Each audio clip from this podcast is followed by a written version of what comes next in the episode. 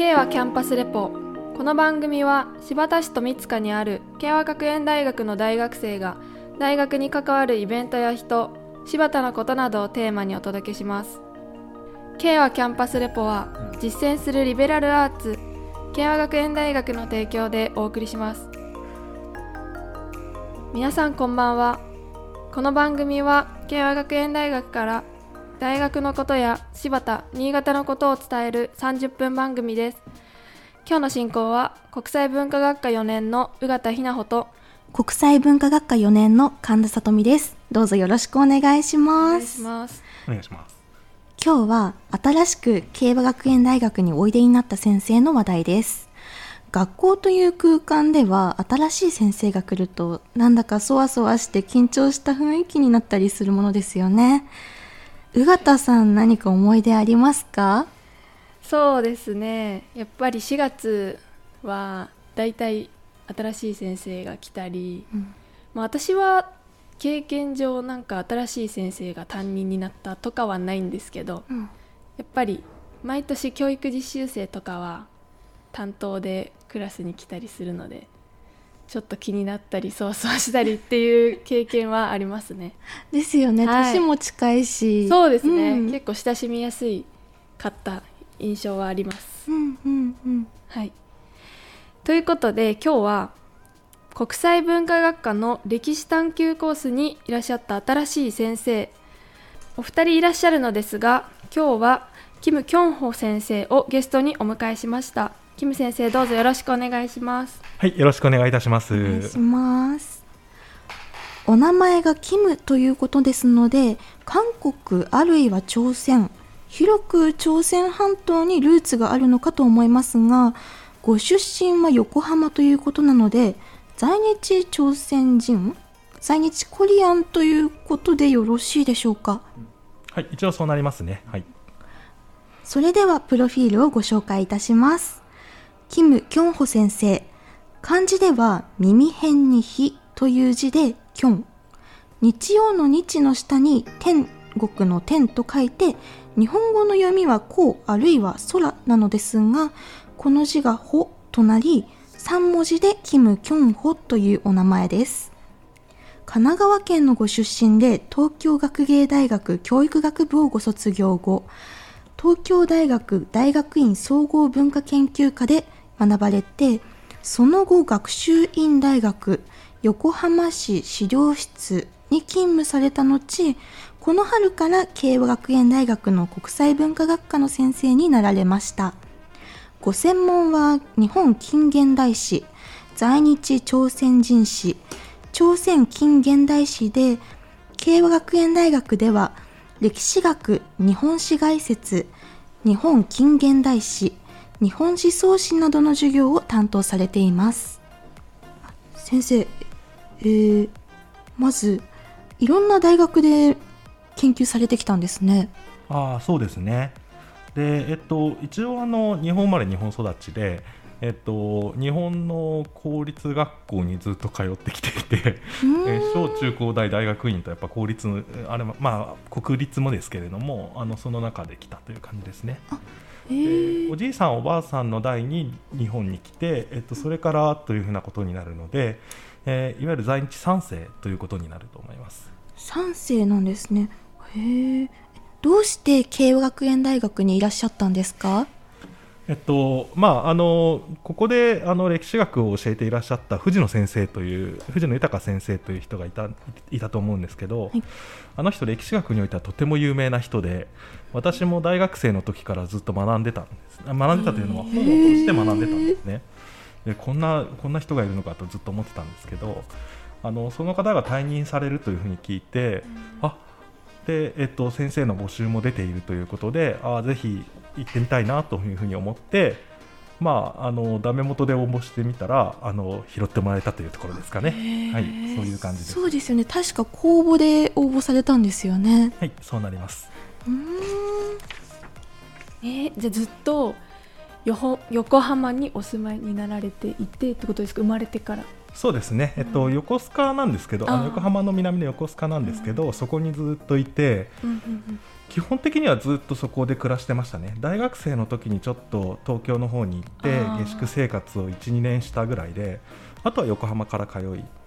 あるいは韓国に留学してたことが 2, 2回ほどあるので、うん、その時以外はずっと神奈川でしたね。ってなるとこの私たち新潟県民から見ると神奈川であったり東京であったり首都圏というのは大都会というのもありますが温暖で過ごしやすい気候というイメージがあります。えっと、キム先生はまだ新潟の冬を経験されていないのかと思いますがこれまでのところ気候はいかがでしょうか？えっと、私はあの三浦半島というところにいて、えっと、神奈川でも一番南の方にいたんですね、はいはい、だから年年に1回雪が降って積もるとすごいっていう感じだったんですねだからあのー、かなりやっぱり、あのー、新潟の冬ってどういう感じなんだろうっていうのは、うん、あのー、全然想像がつかなかったんですね。うん、で、えっとまあ、あのここに来ることが決まって12月の確か27でしたかね、うん、あの不動産屋さん見に行ったんですね、はい、でその5日か5日ぐらい前ですかね、えっと、新潟県結構大雪であのすごいことになってたと思うんです去年すごかったです、うん、すごかったですね。その時に来たので、うん、なんだこれはって思いましたね。で、えっと、その後あの一応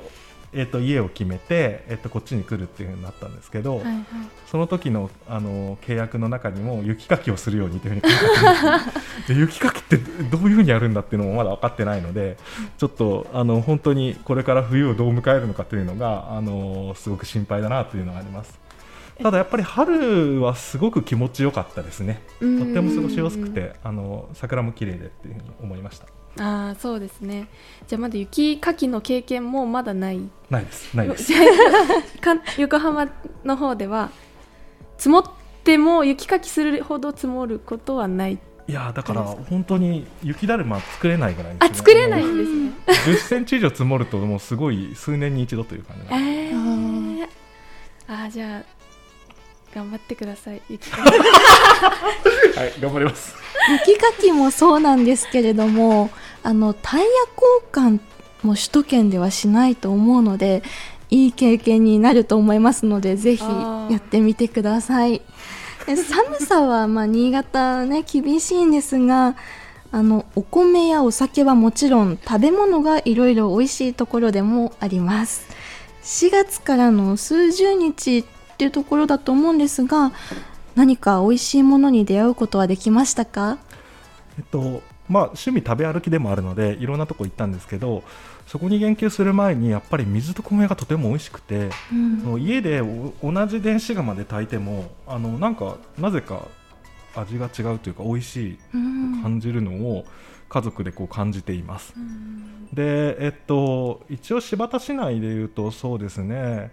えっと、ちょっと渋めですがドライブイン豊山であったりだとかあるいは宮村食堂であったりだとかあの結構長くこう地域に親しまれた味というのをあの知りたいなとは思っていて、うん、あのそういうところで、えっと、ご飯食べているとあの地元の人があのおじいちゃんとかも集まってご飯食べているので、うんうん、ああいいなというふうに思っていたりもあのしています。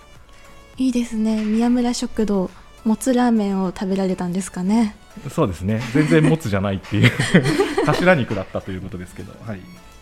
えー、大学でのお仕事はある程度想像がつくのですが横浜市市資料室でのお仕事はなかなか想像が難しいところがあります。横浜市での歴史つまり港町横浜の発展の歴史について学芸員として調べていらっしゃったということでしょうか？私たちでもイメージができるように少し教えていただけたらと思います。えっと、新発田市でいうとあの新発田市の歴史図書館があったと思います、うん、あれとほぼ同じ感じだとはあの多分思っています。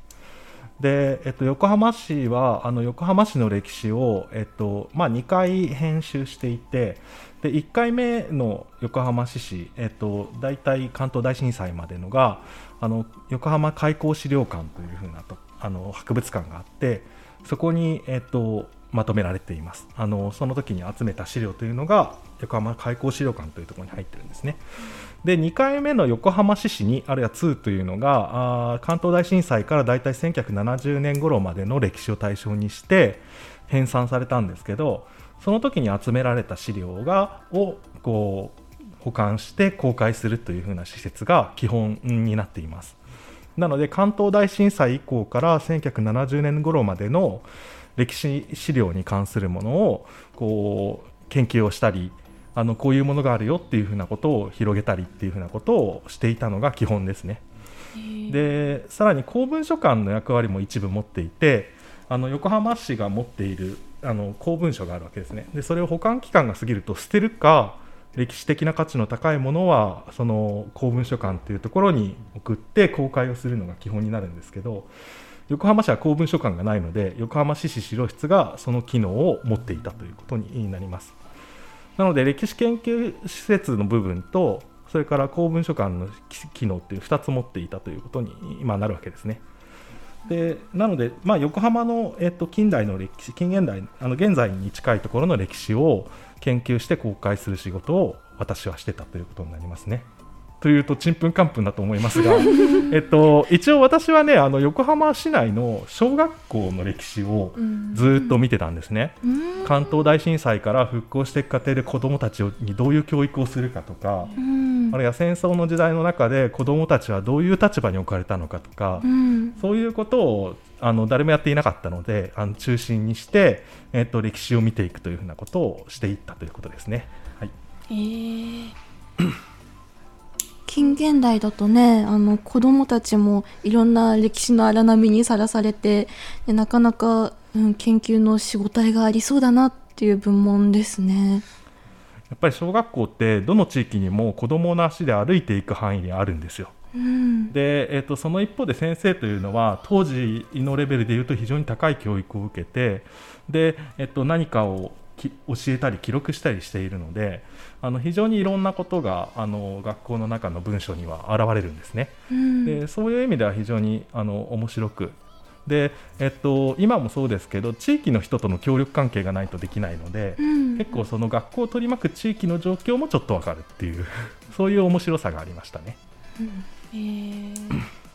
ご専門は日本近現代史在日朝鮮人史。朝鮮近現代史となっていて一般的な日本の近現代史と朝鮮近現代史はわかるのですがそこに在日朝鮮人史つまりキム先生ご自身にも関わりのある歴史ということになるかと思います。例えば日本史好きというと戦国時代とか幕末なんかに興味がある人はゲーム好きも含めて結構いるような気がしますが近現代というと私たちの数世代前の人たちぐらいまで遡っての話ですのでなんだか生々しさがあって興味がある人もいれば逆に難しそうだと敬遠する人もいると思います。私は高校時代に日本史をとっていたんですけれどもいや近現代の部分って資料もたくさん残ってるじゃないですか。教科書の部分としても厚すぎて覚えきれなかったんですね。うん、宇形さんはどうですか？私もやっぱどちらかというと戦国時代とか 歴史でいう最初の方とかの方が、なん好きでしたね。なんかすごい近現代って難しいイメージが自分の中で強くてなんか大変だったなという印象があります、うん、うん、文化としてはねレトロでなかなかいいものだなと思うんですけれども日本の近現代を学ぶ意義や面白さについて短くご紹介いただけますか？そうですね。えっとまあ一番大きいのは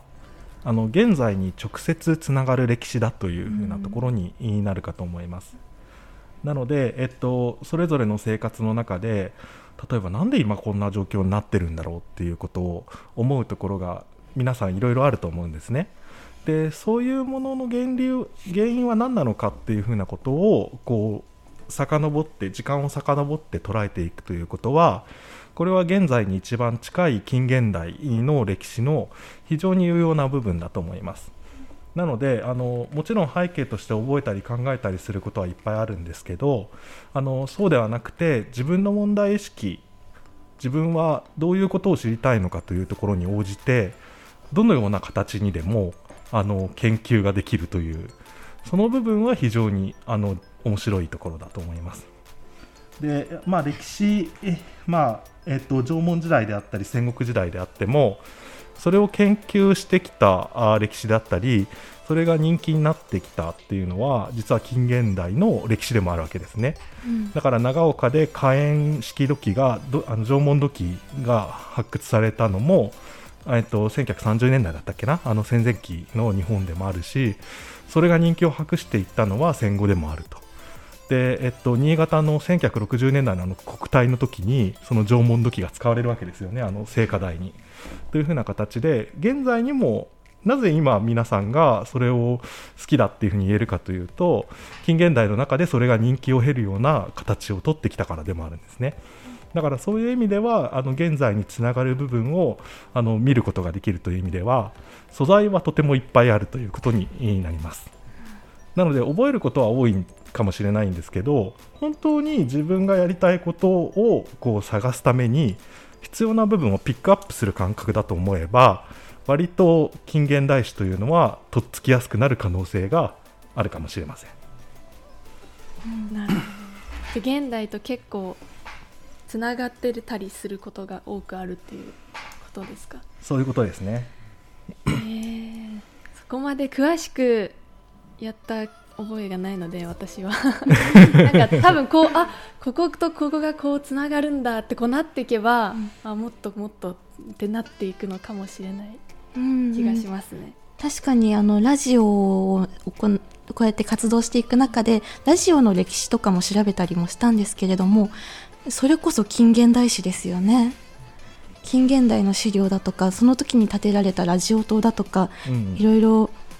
うん、ここ数年で学んだ気がします。だから対象はほぼ無限大だと言ってよくて、うん、その人の問題意識に即していろんな調べ方ができるっていうのは近現代史の非常に大きな特色だと思います。えー、じゃあもっと昔のことに対しても近現代とつながるし現在のことに対してもつながるしっていう、なんか中継地点っていうかそういう感じがしますね、え、日本と朝鮮半島というのは近現代において切っても切られない結びついた歴史を積み重ねてきたと思いますしその中で在日の人たちが歩んだ道というのも日本の歴史の一部になり韓国朝鮮の歴史の一部ともいえる意味かなと思います。日本の近現代の面白く学んでいくという時に在日の歴史を学ぶ意義というのはどのように感じていらっしゃいますか？えっと、先ほど近現代史を学ぶ意義の中でもお話ししたようにあのそれぞれの立場からあ問題意識を持って歴史を見ていくときにあのいろんなあの研究の仕方があるという話をしました、うん、で私にとってはあの在日朝鮮人3世としてここに生まれて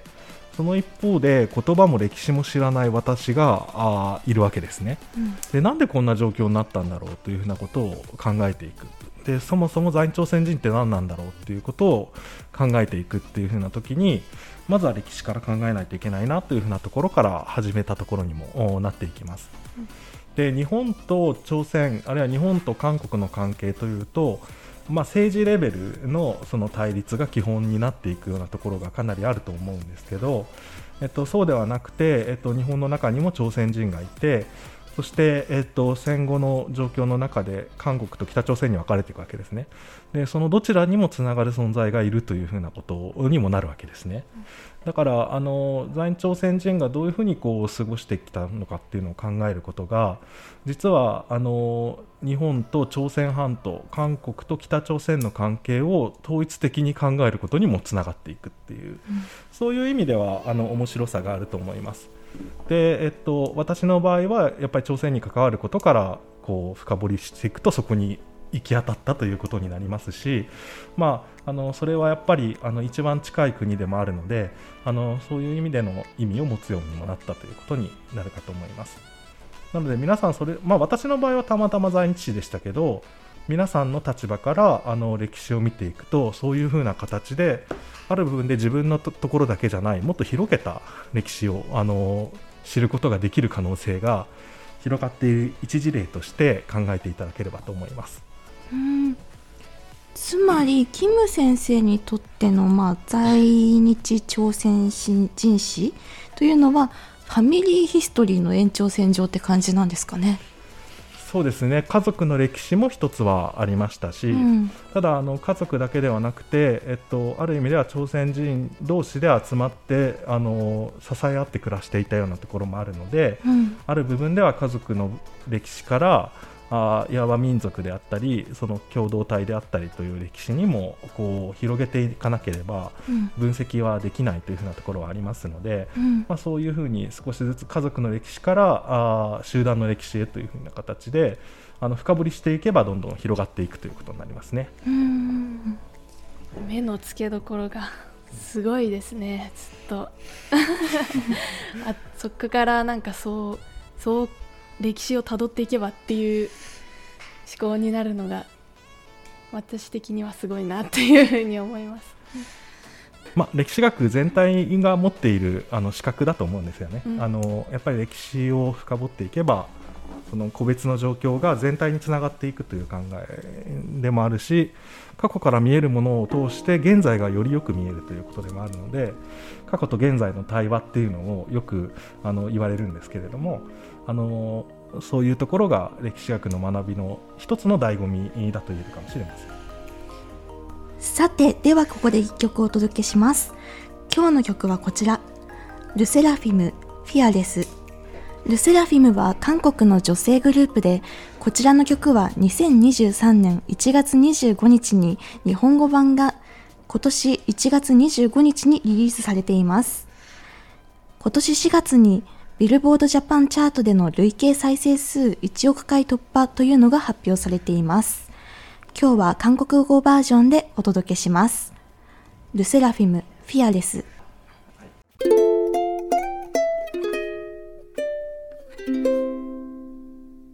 K はキャンパスレポお届けした曲はルセラフィム、フィアレスでした。今日の K はキャンパスレポは国際文化学科に2023年4月に着任されたばかりのキム・キョンホ先生をお招きしてお話を伺っています。後半もよろしくお願いします。お願いしますよろしくお願いします。キム先生は著書の中で在日朝鮮人という自らのルーツに言及されていますが在日と短く表現されたりする一方で在日韓国朝鮮人在日コリアンと南北朝鮮の分断も反映されているのだと思います。いろんな表現がありますよね。在日朝鮮人という言葉を選択されている背景など解説していただけますか？はい、えっと、まず、えっと、植民地支配に行く時期に、えっとかんえっと、日本というのは大韓帝国という国を併合して植民地朝鮮にするんですね。で大韓帝国にしたら韓国人と言っていてで大韓帝国になる前は李氏朝鮮なので朝鮮人なんですね。でそれをあの植民地になった時に朝鮮人として使うっていうふうに正式に決定するんですね。でさらにそれを朝鮮人を短くして先人っていうふうに呼んだりするんですねでそれがすごく差別的な意味で使われてたりもしていましたこれが植民地期の話ですねで戦後になるとあの朝鮮半島というのはえっとまあいろいろ経て北朝鮮と韓国になるわけですね。でそうすると北では朝鮮といい南では韓国というわけです。でじゃあ日本に植民地からいる朝鮮人をどう呼ぶかっていうとこれが難しいんですね。韓国人と呼ぶと大韓民国に南の大韓民国につながっちゃうし朝鮮人と呼ぶと北朝鮮にもつながっちゃうっていう。だからどっちの呼び方をしても角が立つっていう状況があったんですね。で植民地期からを考えると朝鮮在日朝鮮人というのが、まあ、自然な流れなんだけれども微妙なところがあるんです。なので在日韓国朝鮮人って言ったりいやいやいや在日朝鮮韓国人だろって言ってみたり、在日コリアンって言ってみたり非常に複雑になるんですね。でなのであえて、えっと、朝鮮人韓国人というのを取って在日というふうな言葉を使っていることが多かったんですね。でも1990年以降になると朝鮮韓国人以外の外国人も増えてくるわけです、そうすると在日と言った時に在日何人なのっていう話にもなるわけですね。だから、あのーまあ、植民地期からあーずっと日本にいる民族集団のことをどう呼ぶのかっていうのは非常に難しいんですね。何を言っても角が立つんですけどただやっぱりその、まあ、南北の韓国朝鮮も朝鮮半島と言われているようなところもありますし植民地期から現在までつながるというふうなことを考えると一旦は在日朝鮮人と使う方がいいんではないかというふうなことを思って一応使っているということになりますね。なるほどそうだったんですねなんか今までその今の朝鮮半島の北朝鮮韓国の意味のまま捉えてあの在日朝鮮人在日韓国人みたいな感じで思ってたのがあ間違いだったんですね。その植民地の歴史からしてその在日のそのそのちょ植民地統治されていた場所の名前だったんだってことが分かりました。さてキム先生は2022年に積み重なる差別と貧困在日朝鮮人と生活保護という書籍を出版されています。こちらのお話を伺いたいのですがしかしなかなか難しいタイトルです。Amazon などに出ている書籍の概要を読んでみます。在日朝鮮人と生活保護の問題は戦後日本における排外主義の標的となってきた。果たしてそれは不適正な特権なのだろうか。さまざまな歴史資料から在日朝鮮人の苦難に満ちた暮らしを書き出し生活保護制度からも排除されていった事実を明らかにする。南北分断朝鮮戦争北朝鮮への帰国高齢者の無年金問題などを経て現在まで続く民族差別と貧困の道のりをたどる。ということなのですが生活保護のような社会保護制度を日本国籍を有しない在日の人々に適用するのかどうかという話だと思いますが現状はどうなってるんですか？えっ、とまああの朝鮮籍韓国籍の、えっと外国人に対しても、えっと一部には生活保護を準用されているというふうなことになります。順用？はいで外国人は生活保護の正式な適用対象にはならないということになっているんですけど貧困の状態のまま放っておくと問題が起きてしまうので、えっとまあ、いろんな条件を考えた上でも一旦生活保護に準じた扱いをするというふうなことで、ある程度生活保護を受給している人はいるということになります。一旦というのはどういう意味なのえっと、権利としての保護を認めていないので、えっと、何か行政の側で一方的に生活保護を打ち切ったりだとかそういうことになった時に国民の権利の場合には不服申し立てという形でこう、まあ、例えば市とか行政から県の方に行き国の方に行き民事裁判までできるっていうふうにこう、うん。いくつもの権利保障をしてるんですけどそういうものが全くないというふうな状態にななります。うーん。じゃあ必ずもらえるわけでもなくそれはもう国の判断でっていう感じなんですか？そうですね。あの今まあ3世だとかその下の世代になると4世になってくるわけでもうほとんど日本に日本人として日本の中で生活している人も結構いるんだと思うんですけれどもその日本国籍を取るという選択はしないんですか？一応あの、えっと、外国人が日本国籍を取るためには、えっとまあ、帰化のための要件を認めない満たさないといけないんですね。はい。でその中にはある程度日本で長く暮らしていたりだとか、うん。その日本で安定的に生活をしていたりしていることが基本的には考慮されるので、うん。貧困問題を抱えていて生活保護を受けるような人に、うん。えっと、日本社会と日本の国家というのは日本国籍を与えないあ与えるはずは多分ないと思うので、うんあの生活保護を受けるために日本国籍を取るというのはかなり困難というふうなことにもなるかと思います。そうなんですね。そしたらその法的な社会保障制度とその在日の人たちがちゃんと食べていけるような食をなんか安定させることが必要になってきますね。そうですね。著書を出されたということなのですが内容というのをもう少し詳しく教えていただいてよろしいでしょうか？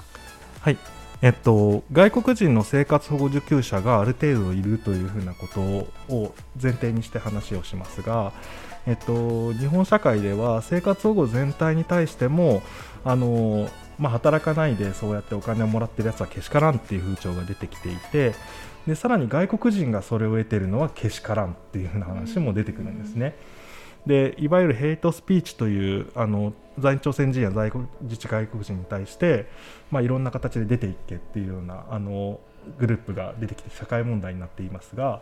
その人たちも、えっと、生活保護外国人の生活保護受給についてあの非常に問題にして取り上げているというようなところがありました。で特に在日朝鮮人が攻撃されていてで1950年頃からもうずっとそれをやってるだろうっていうふうなことを言っていったりしてたんですね。でその一方で歴史の中でこの在日朝鮮人の生活保護をめぐる問題を見てみると実はその1950年代の初めにあなたたちは外国人だから生活保護の権利はこれからは認めないよっていうふうなことをしていくと。でさらに、えっと、あなたたちには生活保護の受給の中で不明な部分があるから詳しく調べて生活保護を打ち切るっていうことをやっていくんです。で当時13万人ぐらい生活保護を受けてたんですけど5万人ぐらい切っていくわけですで、えっと、その直後にどうなるかというと北朝鮮への帰国事業が始まりますでその中でも2万人2万人から2万5千人ほどが生活保護を受けている在朝鮮人が北朝鮮に帰国をしていったという話があるんですね。あの新潟港から出てるんですけどあのそういう話も含めて歴史上の問題と現在言われていることの違いがすごく出てきたんですね。でそれは何なんだろうかっていうふうに思って1945年つまり日本の敗戦から、えー、と帰国事業までをずっとこう調べてみたというのが基本的にはこの本の内容になっていきます。今お話を伺ったキムチ先生の著書「積み重なる差別と貧困在日朝鮮人と生活保護」は法政大学出版局から4180円で発売されております。Amazon にも在庫がありましたので、ぜひ皆さんお読みいただければと思います。もう一つ、福音と世界というキリスト教関係の雑誌のようですが、こちらで最近連載を始められていて、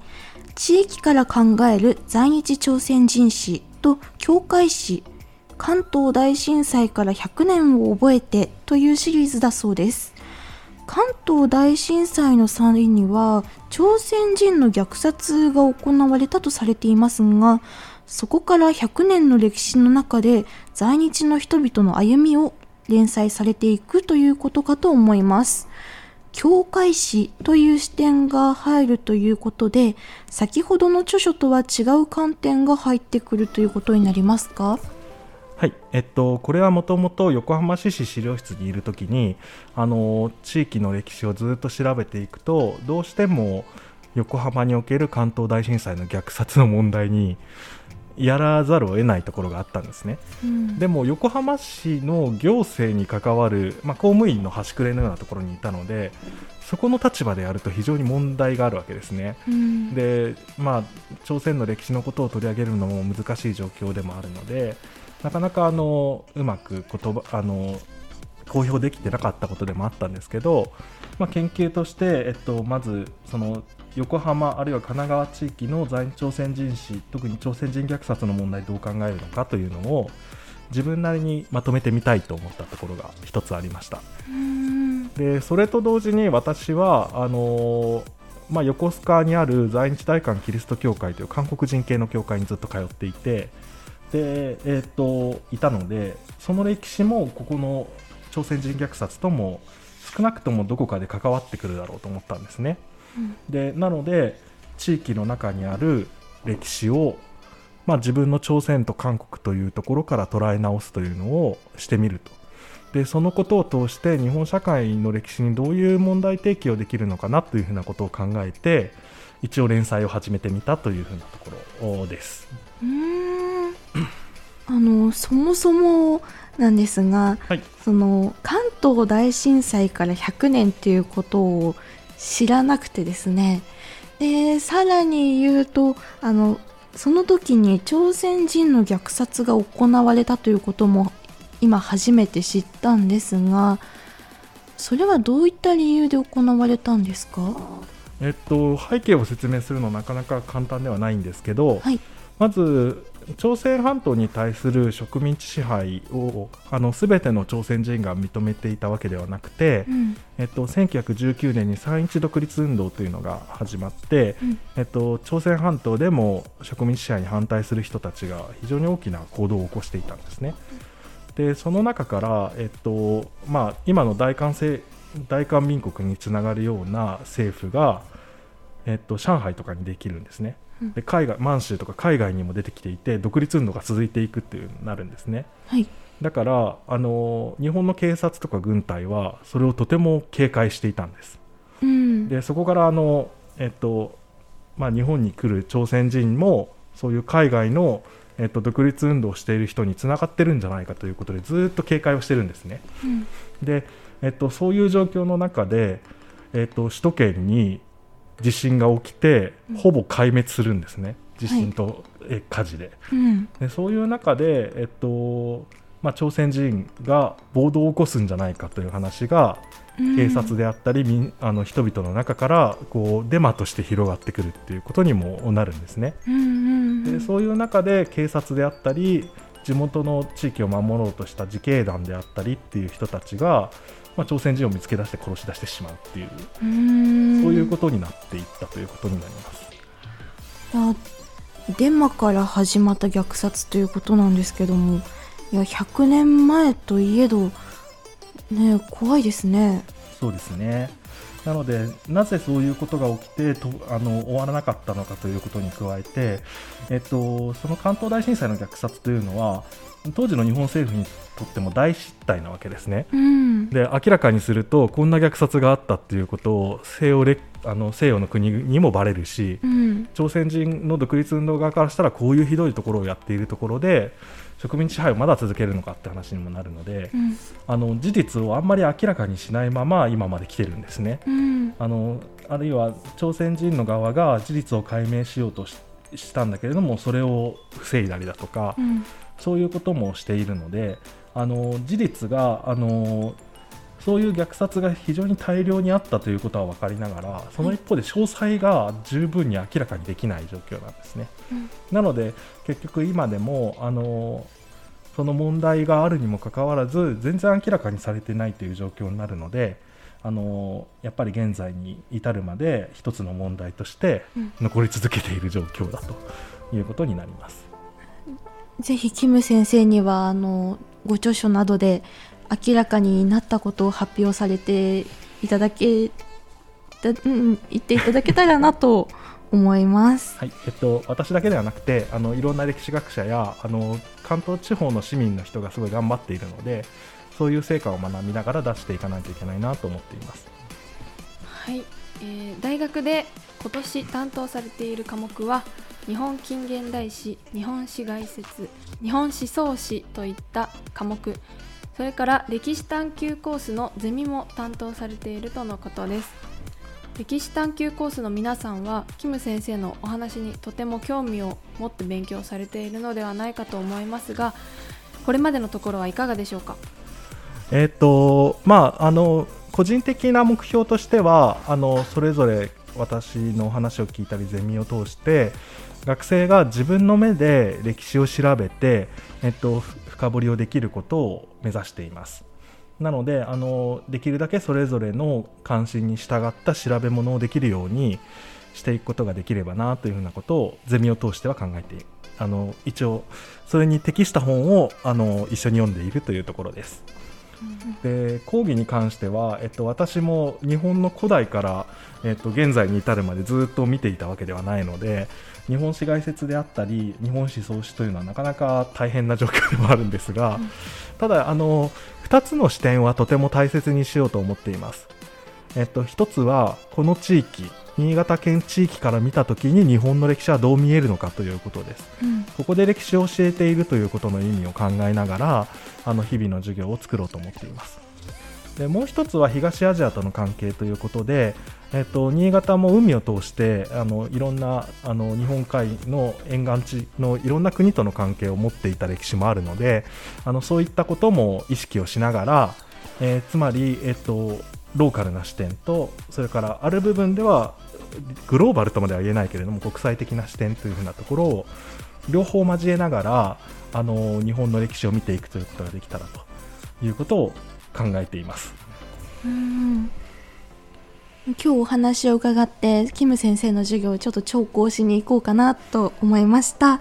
最後にこれから歴史学を勉強しようかなと思っている皆さんに競馬でこんな勉強ができるよ。キム先生のところで学ぶとこんな面白いことが学べるよというお話をしていただけますか？えっと、私のところで何かすごく斬新なところをこう学ぶというよりかは一緒にあの学びたいと思っている学生自体が思っていることっていうのを歴史的に考えることが一緒にできたらと思っています。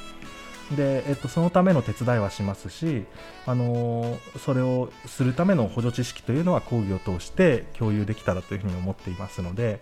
えっと、なぜ歴史を学ぶのかというのはあの歴史に向き合うその人自身の問題意識にすごく深く規定されるのであのそれぞれの言葉それぞれ思っていることをなんでこうなんだろうと思っていることがあればそれを一緒に深めることができたらというふうなことを考えています。ちょっと弱いですが 一応そう思っているということで、はい、今日の慶和キャンパスレポは国際文化学科に2023年4月に着任したばかりのキム・キョンホ先生においでいただきご自身のことや在日朝鮮人史研究のこと授業のことなどいろいろお話を伺いました。ありがとうございました。ありがとうございました。ありがとうございます。